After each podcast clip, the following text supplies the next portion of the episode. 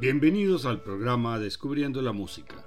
Soy Guillermo Zamudio y los estaré acompañando desde ahora.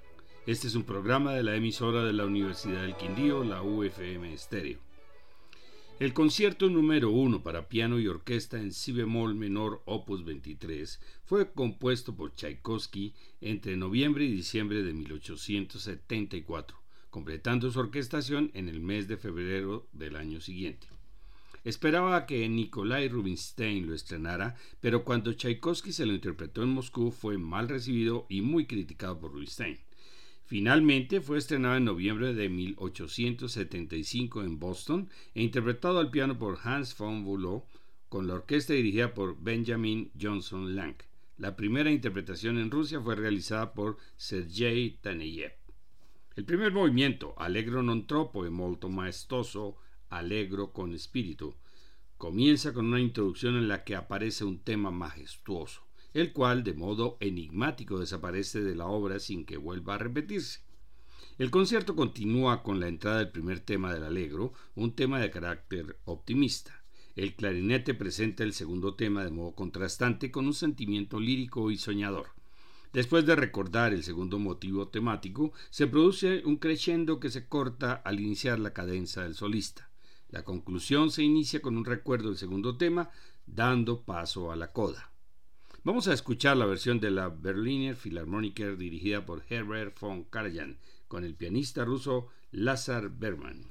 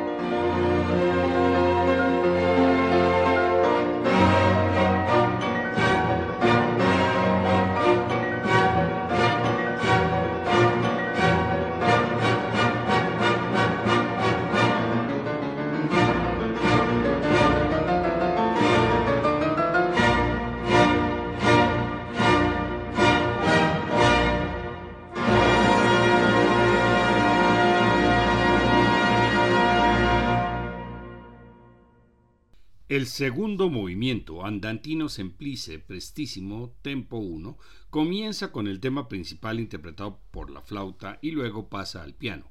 Un par de violonchelos reexponen el tema pasando luego al oboe. La sección central cambia prestísimo con una melodía rítmica agitada en la cuerda. Termina con la recapitulación del tema inicial que es repetido por el oboe antes de llegar a la coda conclusiva. El tercer movimiento, Alegro con Fuoco, está escrito en forma de rondó, con un tema agitado, una vigorosa danza de origen ucraniano. Un segundo tema melódico de carácter lírico sirve como contraste. Regresa el el tema principal del rondó en la orquesta, contestado por el segundo tema. Después de un poderoso crescendo orquestal, el piano interviene en un corto solo, seguido por una solemne versión en tutti del segundo tema que conduce a la conclusión. Los comentarios son de Historia de la Sinfonía dirigida por el catalán Frances Serracanta. El concierto número uno para piano de Tchaikovsky es uno de los conciertos para piano más interpretados actualmente. Es una lucha entre la orquesta y el piano, quien se lleva la victoria en las frases finales, especialmente cuando es defendido por un gran intérprete. Continuemos con la interpretación de los dos últimos movimientos.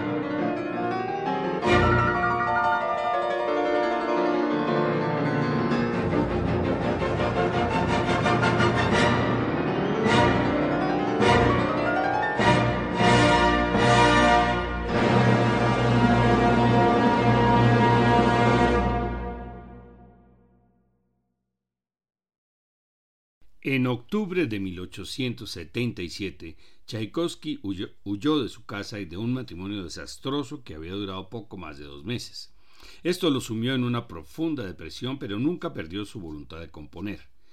Siempre fue un viajante y dejó Rusia para reanudar el trabajo en dos de sus obras maestras, la ópera Eugene Onegin y la Cuarta Sinfonía.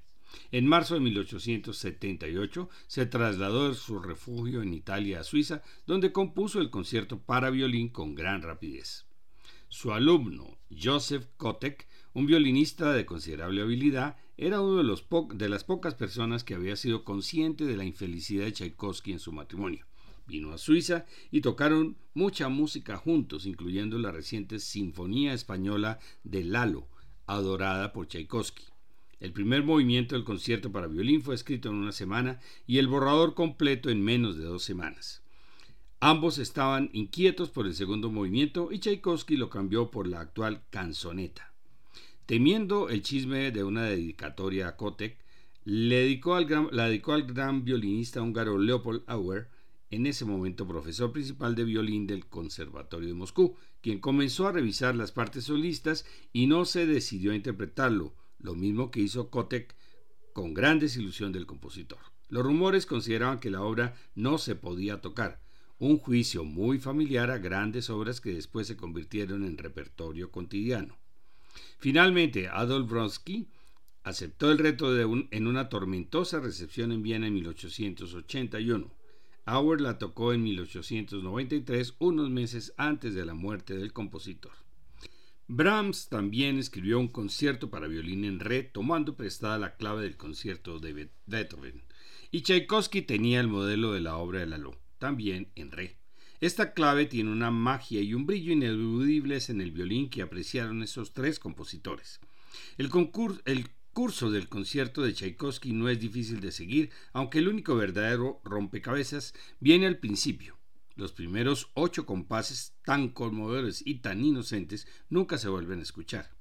El primer tema propiamente dicho se deja hasta la entrada del solista y cuando ha generado una animada ráfaga de notas, el segundo tema parece continuar precisamente en el mismo estado de ánimo. También se desarrolla en ritmo y complejidad hasta que la orquesta completa toma el tema principal como una gran procesión ceremonial. El desarrollo sigue y una cadencia de gran brillantez trae de vuelta el material de la apertura. En la coda del concurso entre el violín y la orquesta se vuelve más y más estridente. Escuchemos nuevamente a la Berliner Philharmoniker dirigida por Herbert von Karajan, esta vez con el violinista francés Christian Ferraz interpretando el primer movimiento del concierto para violín de Tchaikovsky.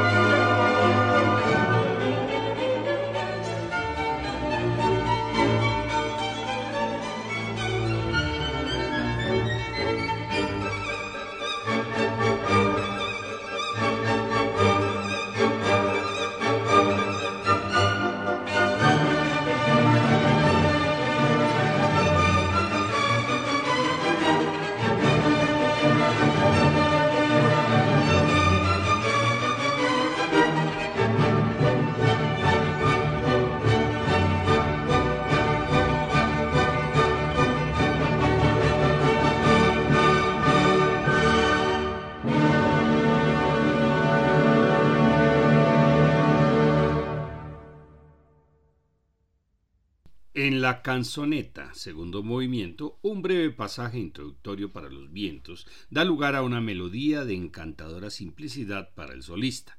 En ninguna parte del movimiento la escritura es ni siquiera un poco vistosa, contrasta y encaja perfectamente con el apasionante y brillante finale, donde el origen ruso del compositor es mucho más evidente. La segunda melodía es más lenta y aún más folclórica, sobre un bajo ronco en los violonchelos y un contrapunto en el fagot. La tercera melodía dialoga entre los vientos solistas y luego con el solista, como una de las escenas más melancólicas de la ópera Eugen Onegin. Todas las melodías regresan y la orquesta incita al solista a un chispeante despliegue de fuegos artificiales para coronar el concierto. Estos comentarios son de Hugh MacDonald de la, del Hollywood Bowl. Continuemos con los dos últimos movimientos del concierto para violín Opus 35 de Tchaikovsky con los mismos intérpretes.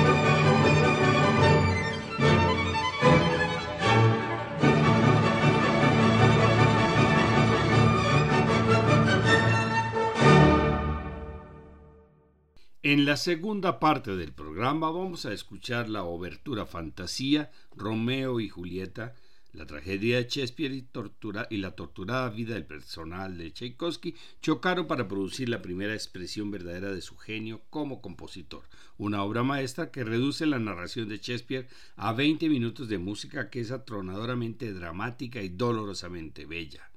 A continuación, otra obertura fantasía sobre otra tragedia del dramaturgo inglés, Hamlet. Tchaikovsky dedicó la obra a Edvard Grieg, a quien había conocido y admirado recientemente. Primero se presentará la Orquesta Sinfónica de Berlín dirigida por Leopold Hager y luego la Orquesta Sinfónica de Rusia dirigida por Eugene Spletanov. En, en el siguiente programa presentaremos obras vocales del compositor austro-bohemio Gustav Mahler. Les esperamos. Ya presentamos en marzo la primera charla Cómo acercarse a la ópera. En abril, la charla musical será Cómo seleccionar la ópera ideal. Las fechas, el martes 25 de abril a las 6 de la tarde o el jueves 27 de abril a las 10 de la mañana, nuevamente por Zoom para que no haya restricciones por ubicación. Para mayor información visitar la página descubriendolamusica.co.